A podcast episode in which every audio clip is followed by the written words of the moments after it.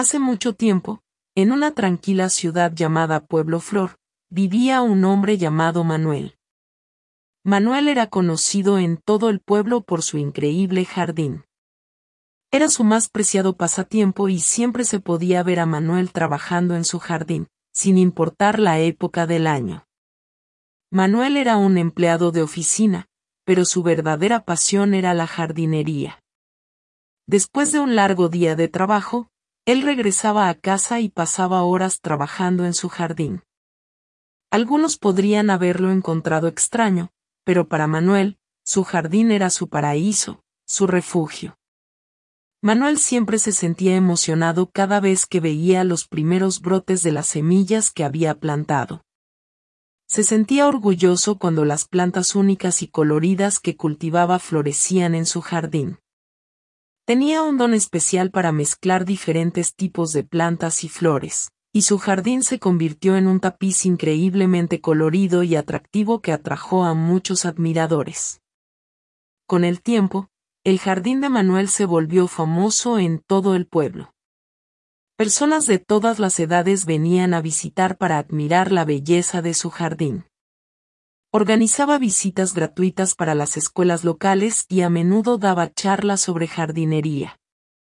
Su objetivo era compartir su amor por las plantas y enseñar a la gente el valor de cuidar la naturaleza. A pesar de que Manuel disfrutaba su popularidad, nunca olvidaba que el verdadero propósito de su jardín era traerle paz y felicidad. Su jardín no era solo una exhibición de belleza exterior, sino un reflejo de la belleza interior de Manuel.